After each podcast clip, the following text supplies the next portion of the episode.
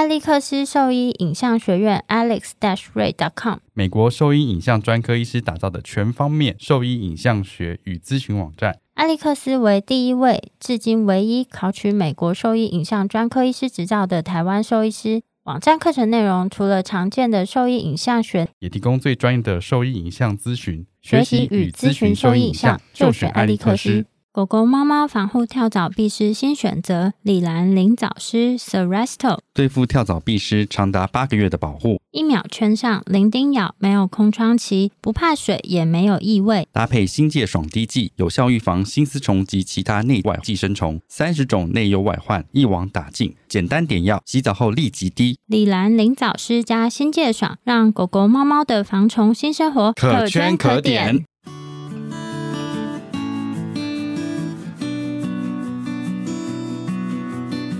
您现在收听的是 Wonder Vet Talk 超级好兽医的闲聊时间，我是兽医师萧慧珍，我是兽医师林哲宇 Steven，在这边我们会用轻松谈论的方式带给大家一些简单而正确的小动物相关资讯，也会和大家分享兽医师日常发生的有趣事情。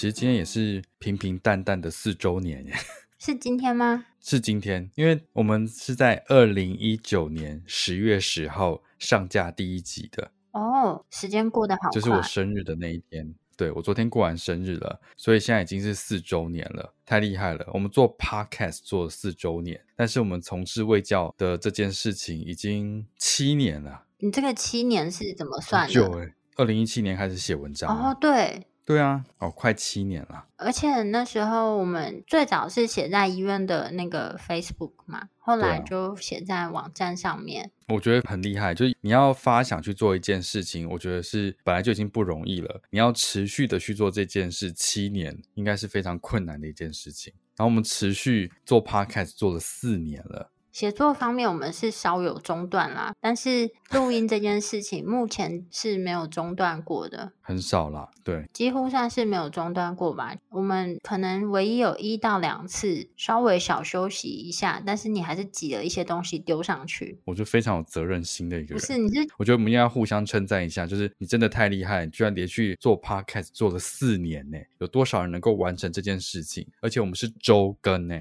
从一周两更到周更，然后偶尔我们会一周三更，我觉得有一点可怕。没错，觉得非常厉害。我觉得，那你没有给我称赞啊？我觉得你做的很好。就前几天，也不是前几天啦，就是前一阵子，就我先生就很语重心长的跟我说：“我觉得你真的花了太……你是一只健康的海豹，不是健康的海豹。”这个我可能会生气，但他常常讲，就是。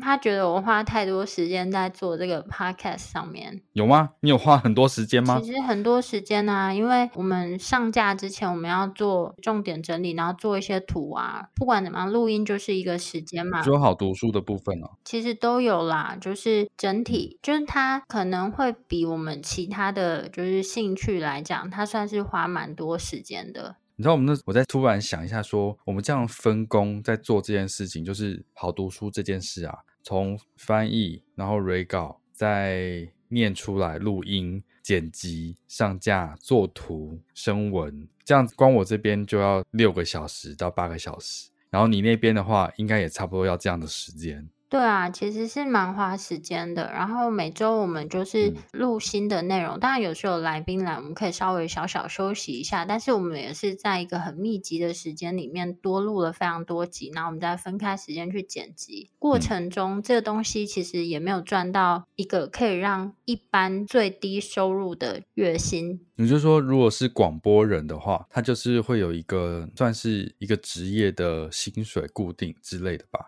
或者是他可能录几集会有多少的薪水，但我们在做这件事情基本上是零薪水的，会有一些收益，但这些收益完全没有办法支持一个人的最低薪资。假设现在最低薪资是多少？两万六千多嘛，一个月接近两万七。对啊，完全没有办法支应这样子的状况。所以其实我觉得就是这四年真的非常不容易啦，几度其实都有点想说，哦，好累哦，好想休息一下这样子。但是你知道为什么每次都会很手心冒汗，想说应该要赶快生东西出来？你知道为什么吗？为什么？因为我一直觉得说我们有口播跟赞助，然后如果是少一集的话，我觉得很不好意思。对啊，这是其中一个，然后另外一个是会觉得，如果今天少了一集，那下次就会觉得少两集好像也没关系，然后再下一次就会觉得少更多集也没关系。而且因为我们有两个人嘛，所以就你就会有一个想要督促对方说，哎、嗯，就另一个还没放弃前，你也不能放弃这样子。我是不太会放弃的人呐、啊，然后会觉得如果少一集，这边就会空一个洞，就会觉得心里就是有一种很不舒服，对，很不舒服。就你有有 有一点就是强迫症，你会觉得很不舒服。就漫画收全套，你就不能少中间那个号码，你就会觉得我一定要把那一本买到。好哦，那今天也算算我们 Podcast 的生日吧，对不对？对，算是四周年生日快乐。对啊，生日快乐，也希望大家祝我们生日快乐哦。你为什么结束的这么潦草？我现在还是就是想讲一个东西啊，就是有时候很想要放弃的时候啊，或是你会觉得到底为什么要花时间做这个东西，然后有时候还会有人有一些批评啊，或什么之类的情况。但每次看到就是听众的一些留言，就我们真的在做这些内容有帮助到这些人的时候，我就觉得好像可以继续做下去。然后我昨天就对啊，就是说只要有帮助到一只动物，其实我觉得就够了。对，只要。能让正确的卫教知识再多传播给一个人，我觉得就是很大的鼓励。昨天我就看那个古阿莫，他好像有一集就讲到说，就其实我也不知道为什么会推播给我他那个内容，我平常也没有在看他的节目，然后他他以前不是念电影吗？对，但是我没有看那个东西，但是我也不知道为什么刚好就推播这一集，然后他就在讲说这几年就是 YouTuber 的生态啊，然后还有现在如果想要先做 YouTuber 的人，他们是不是有机会赚到钱？然后他就分析了一下这个市场，然后另外他就有提到说，如果你今天就你不要以赚钱为目的踏入这个市场，然后你是单纯是本身就是一个很愿意分享或者很喜欢分享，就像我们就是很想要把未教知识推播出去的人。的话，那以这种心态去做，不管哪一件事情，基本上就比较容易做得长久。然后你不要以赚钱为目的去做，会比较 做得下去。就像我们常常都互相鼓励说：“有啦，你看有帮到这个人，有啦，就是这个人至少没有去做这个烂手术。”对啊，这样我觉得就很够啦。而且就像我们之前讲，不是有一些人他会没有这么重视自己的专业，只想红这件事情，但是不可能的，因为我觉得你的所有的收益或者是你的声量这些东西，原则上大部分应该来自于你本身的专业能力吧。就是你只要能够展现你自己专业的一面、认真的一面，原则上就还是会有比较正向的一些回馈。大部分，你当然你可以求流量，但是那个就是一时的。但你要长久下来，你不可能用你空空的脑袋一直去娱乐你的听众，因为那个大概就是几次以后，大家说，哎，你这个人没什么料，大概就这样子而已了。可能你就是呃一个月两个月就消失了。所以你的专业才有办法让你在这些部分走得长久啊。就结束在这里嘛？对，就结束在这边，这样才结束的突然吗？没有啊，因为我觉得我接什么都好像也不太对啊，就结束在这边。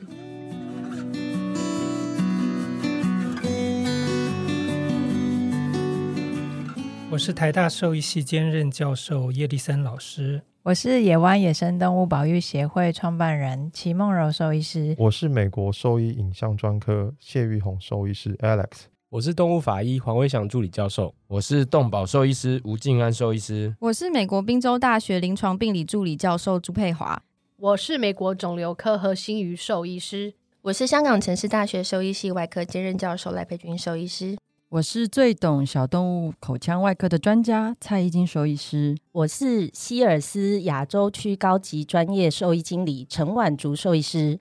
你现在收听的是 Wonder Vet Talk 超级好兽的闲聊时间，最专业的小动物知识话干道，道。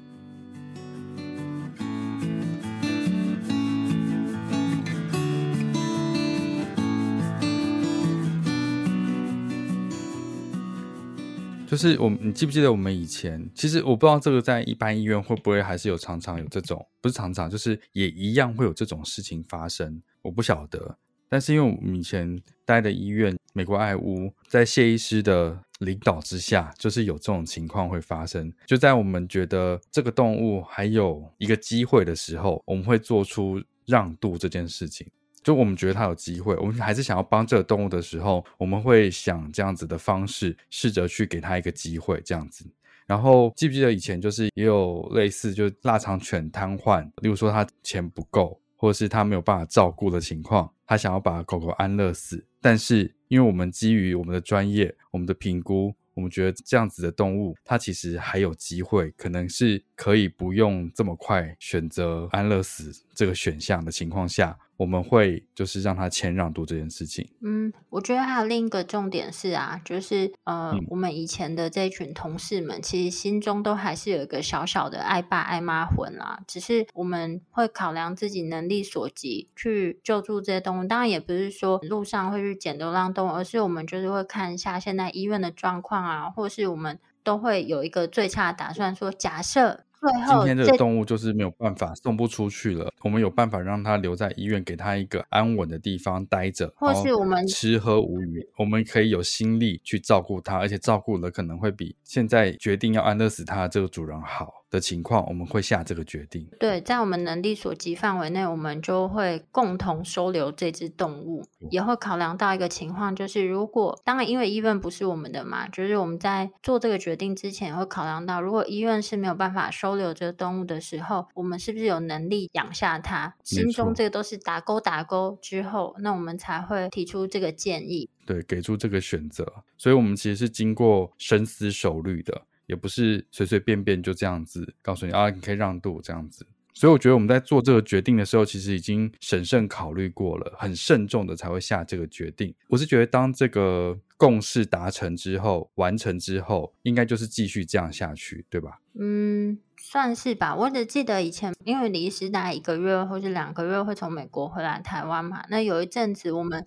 心中这个魂每个人都爆发了一下，所以他会觉得每一次回来好像都多了一个新的，就是毛小孩的面孔。但有一天他稍微有一点点受不了了。我我觉得他，因为有时候你没有经过那个。过程跟听他的故事跟我们的考量，你当然只单看这样子，一定会有觉得怎么会这么多这样子的意思啊。但是我觉得，如果他 如果他有听过这些故事的话，我觉得他的想法应该会不一样。我觉得就是他算是尊重我们的决定了，他知道我们不是随便会大量收留动物的情况。都是有考虑过的，但是我是觉得那个蛮好笑，他就会进来的时候会突然，因为你知道中午我们在吃饭，就会把他们放出来活动一下，然后他会 突然觉得怎么旁边的小伙伴好像有点多，越来越多。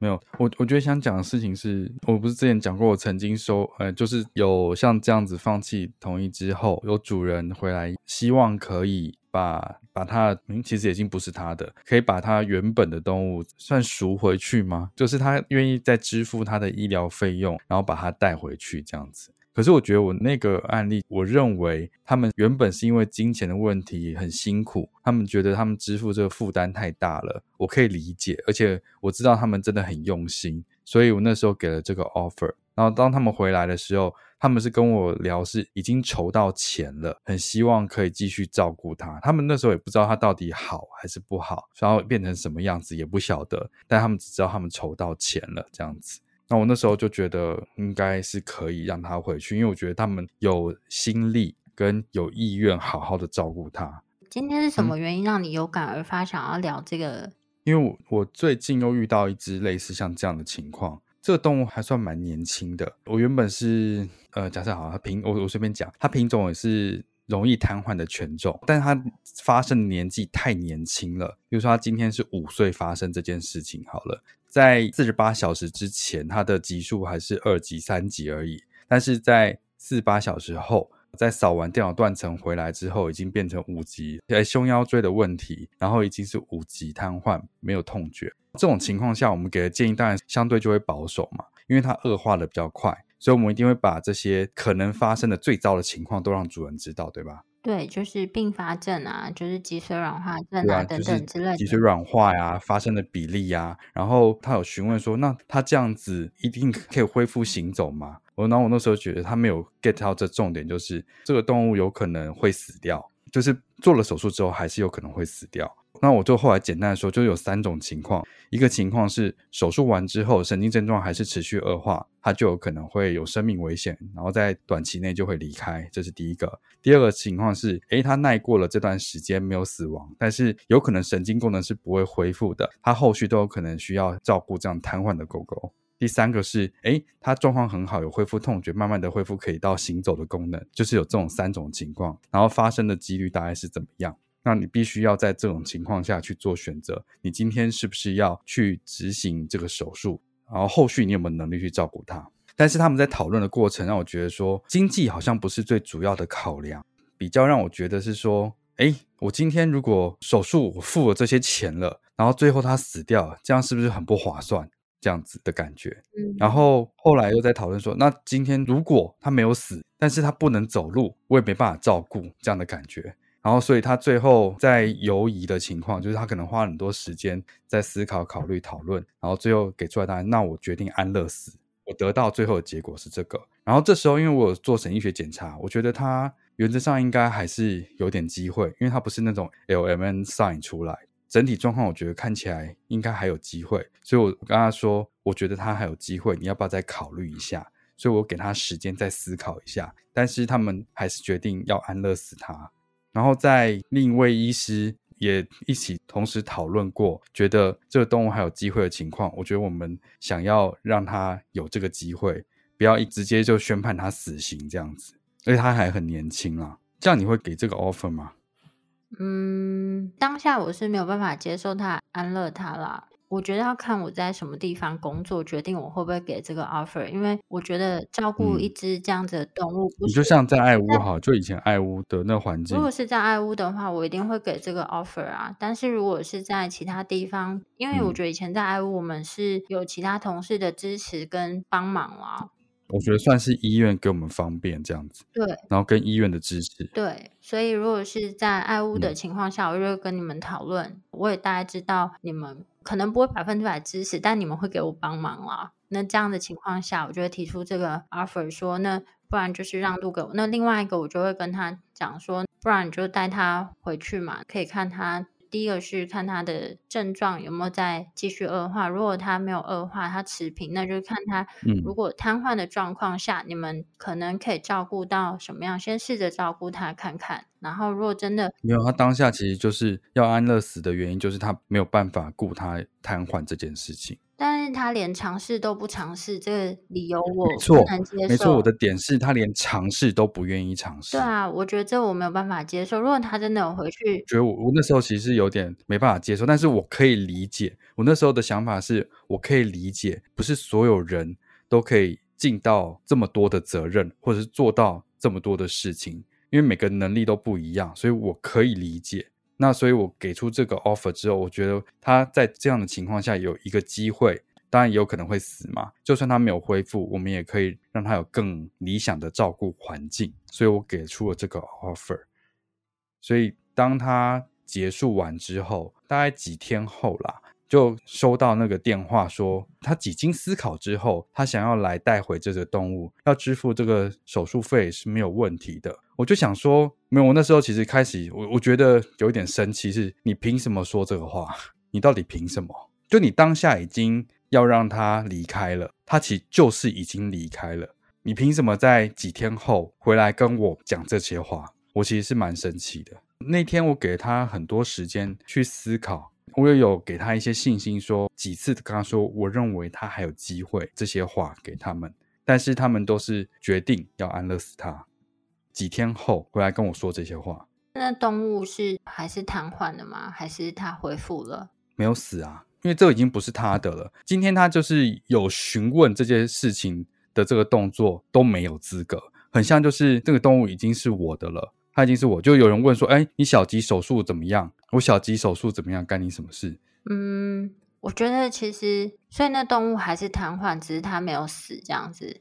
嗯，目前是这样子哦，但我觉得我会看对方的态度啊。哦、如果对方就是是很诚恳，嗯、或是他一开始在下这个。安乐的决定，他们是就是像以前我们遇到一些病患的时候，他会有一些不舍啊，或者是什么样子。然后后来他在我觉得有任何不舍都有可能的、啊。对对对，然后他就讲一下他的难处，然后后面他也是很诚心的想要询问说这个动物它是不是还在。然后我觉得我们真的讨论过后，觉得这个决定对他很不公平。那我想问看他是不是还是存活？如果还在的话，那我想问可不可以就支付医疗疗费用，然后带他回去。如果态度是诚恳的话，其实我觉得都有商有量啊。但如果态度是非常不好的，那我觉得就没有办法接受，因为我相信啦，就是我现在会觉得，就是其实事主他们在当下对于很多医疗的认知，跟我们所想的，真的是会有一个很大的差距。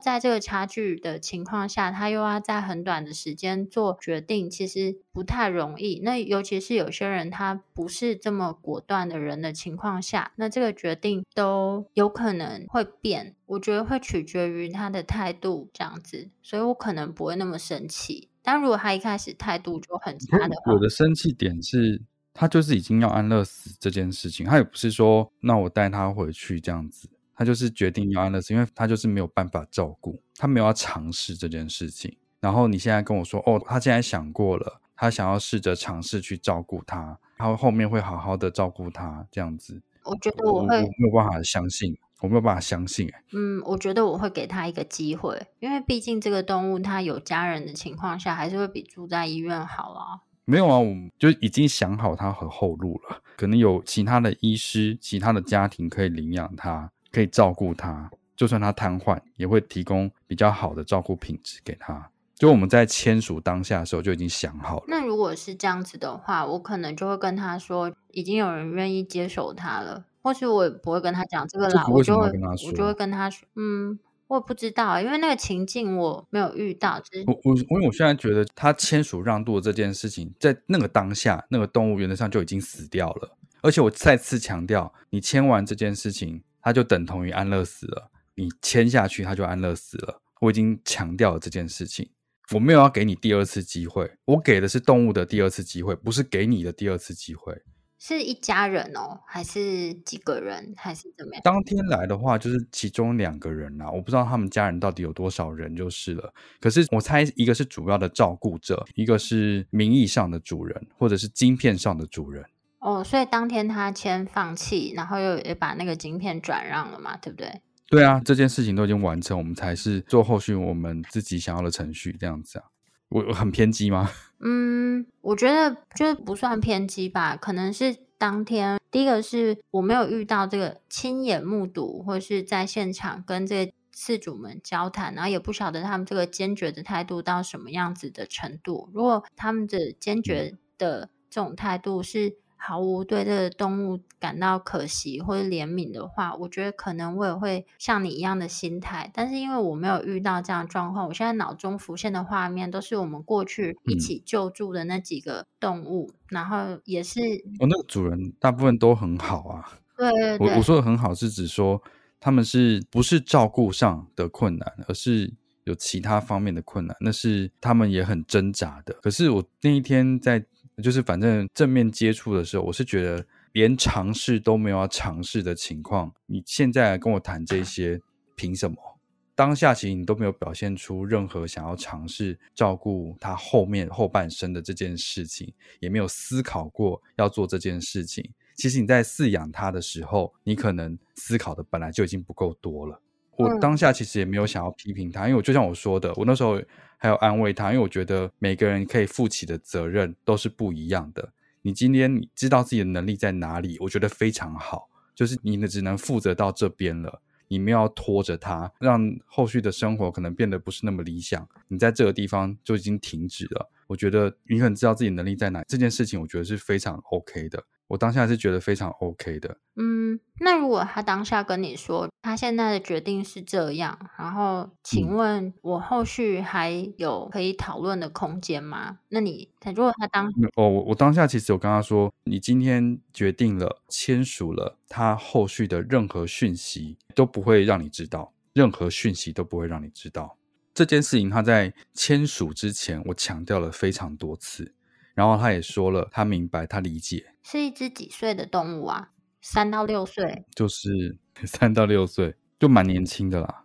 我觉得，除非他现在有让我觉得他能够说服我，可是我觉得我现在没有想要给他有这个机会，让他有任何说服我的机会。我现在连这个机会我都不想给他。所以他这通电话来，你就跟他这样回复，这样子。呃，目前应该就是想说，统一回复应该就是无法告任何情况这样子。嗯那他有在打来吗？目前的话就是有还在进行嘛，所以他就是光今天就打了两次。可我觉得这个做法会让人更反感，原因就是我为什么还要因为这件事情耽搁到我的正事？所以他今天为了这个事情又打了两次电话给你。对，我我觉得不是态度的问题，他现在态度当然都是很好的，就态度很好的，就呃想要接回去这样子，钱都可以支付这样子。可是讲重一点，你前天已经杀死他了，你今天是跟谁要他？我因为我觉得是不是他想来想去，心里过不了自己那一关，会觉得很愧疚这样子。可是你前天做的决定，其实他就已经死掉了。那你就是花点时间去接受这个事实就好了，不要再互相折磨。真的是一个难题耶，我觉得真的吗？很难吗？嗯，我觉得这是一个难题。我觉得你讲的是蛮有道理的，但是我觉得有些人，对对，但是就像我讲的啊，就是他在一个就很短的时间内，然后做了一个很大的决定。当然他，你给他他该知道的资讯，但是对一般常人来讲。他可能要在几个小时内吸收这些医疗讯息，然后接受、理解，并且认可。我觉得是有一些难度的。嗯、然后、嗯，对啦，我觉得有难度。可是，当然他是你今天做，不是所有的决定都是有反悔的机会的。对对对，但是我意思是说，如果是我的话，我不确定我是不是态度能够像你一样坚决，或是我觉得我会给他第二次的机会。所以我觉得这是一个难题。嗯，如果我今天是从旁观者的角度听到这个故事的话，就是哦、我觉得我没有办法态度像你一样坚决。那我分享一个我的故事，然后看你的态度会不会像我一样？我觉得搞不好也是一样，因为只有当事人在当下跟对方谈话，你可以感觉到对方对这个动物在乎的程度。然后我觉得对方在乎的，对啊，因为我觉得感觉出来，就是对方在乎的程度会影响你。后面态度没错，对，但是因为我不在那个情况下，我只能听你描述嘛，所以我就会陷入一个有一点两难的状况，有点心软的情况，对不对？对啊，我如果是我，就是听你这样描述，我会有一点心软啊，因为我自己本人也不是一个下决定非常果决的人，所以我没有办法这么坚决的去说不，就是不给他任何机会这样子。因为我只是觉得，你凭什么有这个机会？我觉得你先你要，我觉得你要让我觉得你值得这个机会。我现在没有觉得你有值得这个机会。对啊，就像我讲，我没有在那个情境下嘛。那我现在跟你分享一个我的情境，嗯、让你听看看。我想要杀死那个人。呃，确切的顺序我有点忘记了，反正就是也是在爱屋的时候，嗯，然后有一天呢，我就接到了一只猫咪，那只猫是品种猫，大概差不多一岁左右，反正年纪很小，三岁以下。来的时候呢，这只猫超级瘦，我记得是一只长毛猫，但是全身的毛都打结，然后严重的脱水。然后呢，来的时候，呃，它就有一点接近奄奄一息的状态，然后除了说很干，对，整只很干。干猫干，对，猫干，我我有点忘记我之前是不是有分享过这个故事，但是毕竟经营了四年了，前面有一些小故事，我真的会忘记。这样我们在前面铺陈的这件事情，就是为了我们很像失智在谈论一些重复的事情铺路的感觉。对啊，但没办法，你知道妈妈都会讲重复的话，我们如果四年再讲一次也不过分吧？那那个忠实听众，你们就再听一次吧。因为说说哦，这故事我已经听四遍了。或是觉得这故事是不是跟四年前的有一点出？因为我连在哪一集。讲过我都忘记了，或是我根本没讲过，请帮我们找出那一集。然后这只猫来的时候，第一个就是严重脱水，然后毛全部打结，然后身上有非常非常多的跳蚤。那来的时候，我就建议他先做一个血液检查嘛。我还记得那血超级难抽，然后抽出来的血因为都对对，都干掉。但是你知道吗？纵然它都干掉的情况下，它抽出来的血液还是呈现严重贫血的状况啊。这么严重？对啊，带来的我觉得应该是一个差不多二十几岁的男生。我就询问了一下，说你这个猫就是你家有几只猫啊？你这个猫都养在哪里呀？然后他就说，哦，他家就这一只猫呢，他们是养在家里。然后我就说，家里怎么可能会有这么多跳蚤？这只猫的状况很差，你知道吗？然后他说，对，他就是几天没有吃饭了，所以我就带它过来看，有吃的东西变少。然后我就带它过来看。那我说这只猫都在家里的哪里？他就说哦，他女朋友怕脏，所以都把它放在阳台。什么？一只长毛品种猫，就是都把它放阳台。那我就跟他讲说，那只猫接下来要做哪一些处置啊？然后医疗费用大概会是多少？报了价之后，他就跟我说：“嗯、哦，就是这个费用，他觉得太贵了，觉得没有办法负担，因为那只猫可能就太高了。你们是不是要坑我？然后他他是没有讲你们是不是要坑我，就是没有爱心的价钱。你不要那边讲一些节外生枝的话，这样会把我对这个故事的那个架构都给打乱了。好好。好”然后我就跟他说，那就当时我们就是在爱屋嘛，然后我们就是有这个让渡机制。他就说，但是他现在没有办法支付，但他就是可能在下个月或者下下个月他会有钱，他有办法到那时候。薪水之后。对对对，他说他有办法到那时候，我就说他不可能，但是因为这毕竟是医院，也不可能让他赊账嘛。那我就说，那我们可以写一个同意书，然后因为他其实那个状况已经是不当饲养，已经虐待动物，但当下我就没有想要去检举他，或因为我就。有点怕它带回去之后，这只猫就死在那里了，很可怜。然后它就是一只品种猫，嗯、这种年纪小的品种猫，就是其实我们把它照顾好之后，它是很有机会找到一个好人，找到对，找到一个好人家。然后这只猫会严重的营养不良，严重贫血。除了它被饲养在阳台，我后来仔细追问，就是他们其实没有每天给它吃饭，他们就是偶尔放一点食物，或者一个礼拜它放几次食物这样子，完全就是虐待动物的标准。但是我就是一。开始我就先，因为我们以前有内外柜台嘛，然后我就在里面，我就先打电话去询问动保处，这种情况下我们可不可以就是检举他不当饲养啊，扣留这只猫，然后把猫扣下。对，然后但是动保处就说不可以，因为这毕竟它也是他的猫，然后他们如果要去调查什么什么这些，都还要再花一点时间。他就说他可能几个月后有钱，我就觉得他好像有想要愿意医治他，只是现在经费不够，他可能也不知道怎么样好好饲养猫。嗯、但我心想，这根本就放屁，都已经二十几岁都可以上网了，然后。跟我讲不知道怎么饲养猫，我就觉得超级不爽。但是我当下也没有想，就是你有没有心是很容易看得出来。对啊，就是我当下就只想要先救那只猫。于是我跟他说：“那没关系，就是就像你刚刚提出 offer 一样，那我们可以写一个单子，就是基本上这只猫它先转让给我们。然后如果你在，比如说，我就给他列了，就是像他讲的那个时间期限，他有可以。”来带回那只猫的话，那我们愿意在这时间转让还给他，但是他就是医药费大概会多少，我就先列给他，就是最主要这些医药费哪一些，我们就当我帮这只猫就是长期住宿的费用啦，嗯，就是医疗费用，我们也愿意就是让他分期几次付款结清，然后当他最后一次结清完，这只猫会还给他，然后看他可不可以接受。那如果可以接受的话，这只猫就让渡给我们，让我们开始帮他做医疗。然后他就坚决不要，他就说这只猫是他女朋友的，他女朋友坚决坚决不让出这只猫。他们说他们要带回去照顾，然后我就说你们就是在虐待这只猫啊！你这听起来比较严重啊！对啊，超级生气的，你知道，我就在里面很忙，就一直打电话，我就说我可不可以把这只猫给扣下来，就是我要救这只猫。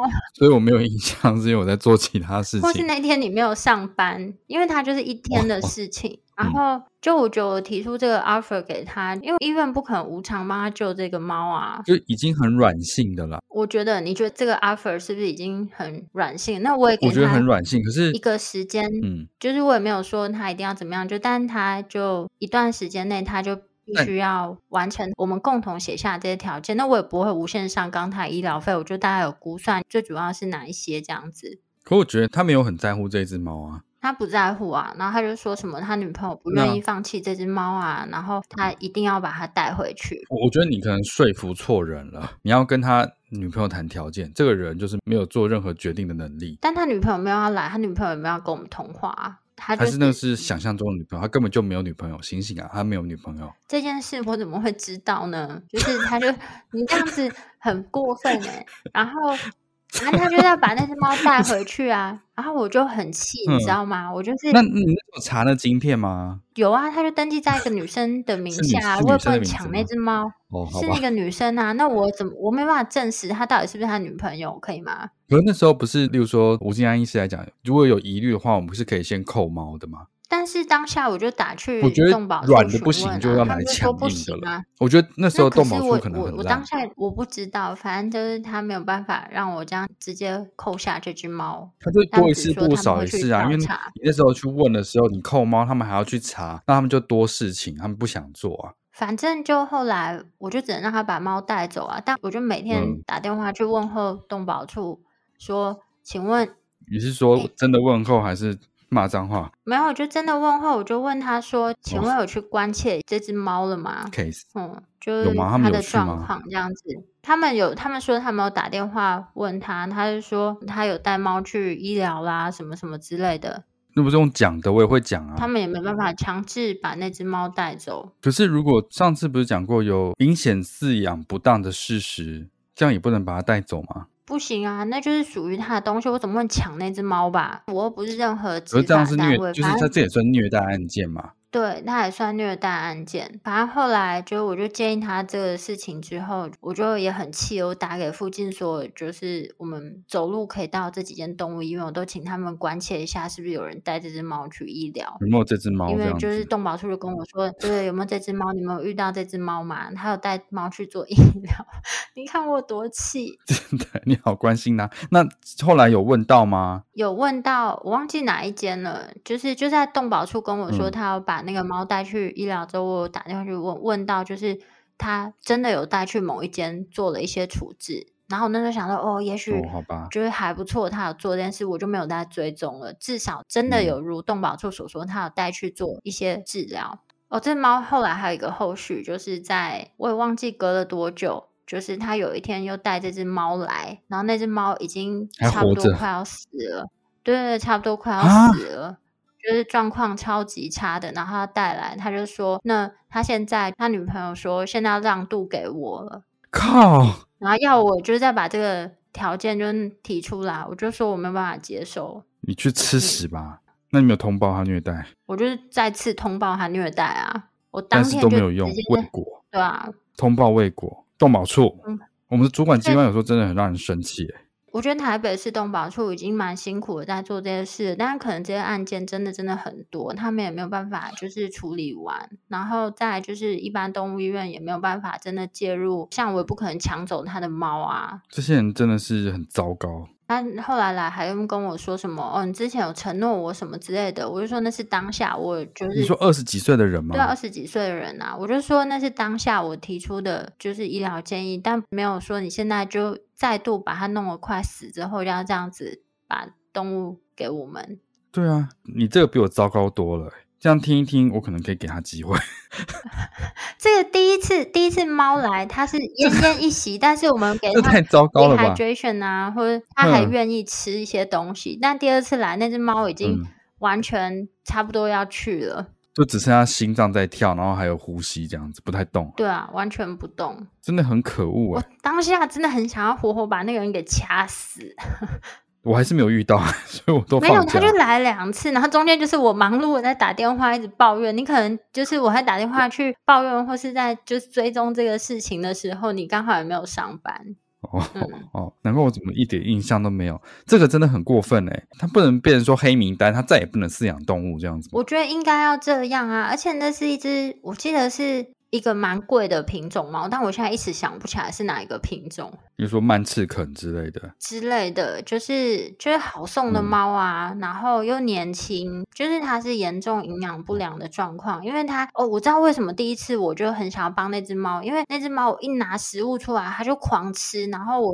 立刻吃，就是狂吃哦，啊、然后超可怜的。然后我就在配合我询问他说他什么一周才喂他吃几次的时候，我整个都炸掉了，我超生气的。那你当场没有骂他哦？我当下就想要得到那只猫，我想要救他一命。我当下先想说不要，就是这攻击性这么强。你怕他夺门而出是不是？对，我怕他夺门而出把那只猫抢走啊。他是可以把猫直接带走，但我就想要救那只猫啊。我忘记我手机里有没有照片啊？手机里没有，但你知道我们以前每次进来的病患，我们都会拍照，都在以前爱屋的那个资料库里面，里面一定有。你可能没有听我抱怨到这个事情，因为我真的很生气。这样比较起来，这个真的很可恶哎。对啊，所以如果你是我，你会不会给第一个那个就是家长一个机会？哦，好，我想一下，我想一下，就是我觉得好过分哦，他连让我给这个动物机会都不愿意耶。然后后来他把他弄得要死的时候，嗯、就是才这样。然后他有带去医疗，我后来就是问了一下，就是他就去那么一次，还是什么？这我有点忘记细节，因为太多年前了。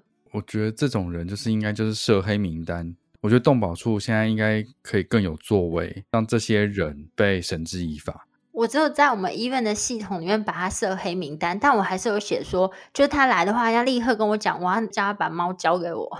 就是一开始的时候，哦、但后来这只猫就这样子啊，很可怜哎、欸。不对嘛，你要设的黑名单是他女朋友吧？但是我们医院里面没有他女朋友的那个资料啊。因为我们是当下扫他的晶片，然后上那个系统去查的啊。然后我们哦，那你应该把他名字记应该要把那个晶片号码记下来，可能那时候没有记下来，还要把他名字记起来，就我们自己知道到底是谁。我觉得这样。那个猫就是是他们买来的猫，一定是啊，照顾它也不是照顾它，就把它丢在阳台，他把它当植物一样在养这只猫。哎，你不觉得吗？就是当植物一样，对啊，不然怎么可能？哎，植物才会一个礼拜就是浇几次水啊，多久施一次肥？动物怎么可能这样子养？什么动物可以这样活着？可能蛇吧，真的超生气的。对，就跟你分享，好像你这个严重多了，这个会生气。如果是你，你会怎么样处置？嗯你说猫肝哦？对啊，嗯，不知道，我不知道我会不会跟他要，但是我可能会一样会做一些医疗上的建议吧。就是我给他建议啊，他就说他经济上有困难，他几个月后才有钱。那我说不可能无偿帮你医疗啊，一个就是你必须要先把它让渡给我，因为我现在帮他做医疗，你要好几个月后才要给我钱，不是给我钱啦，就付医院钱。那在什么角度上，我都无法对医院交代，不是吗？我在想说，怎么可能可以买这个猫，但是要这么久才有办法付一点医疗的费用？我不知道，那时候我记得我好像有跟那个医院的助理。都已经联络好，立刻要请他的猫就是来输血了。嗯嗯，对啊，结果后来没有得到那只猫。下次问问看他记不记得这个故事。你说尾山哦？不是，是 Ronda。你问他记不记得这只很恶劣的饲主？就这几天就遇到这事情之后，其实很想要打电话给叶老师，看看说他有没有什么想法，想问问看老师这个状况他会怎么处理。嗯，可能是我就像我讲，我遇过一个这么糟糕的故事，所以我就觉得你这个还好。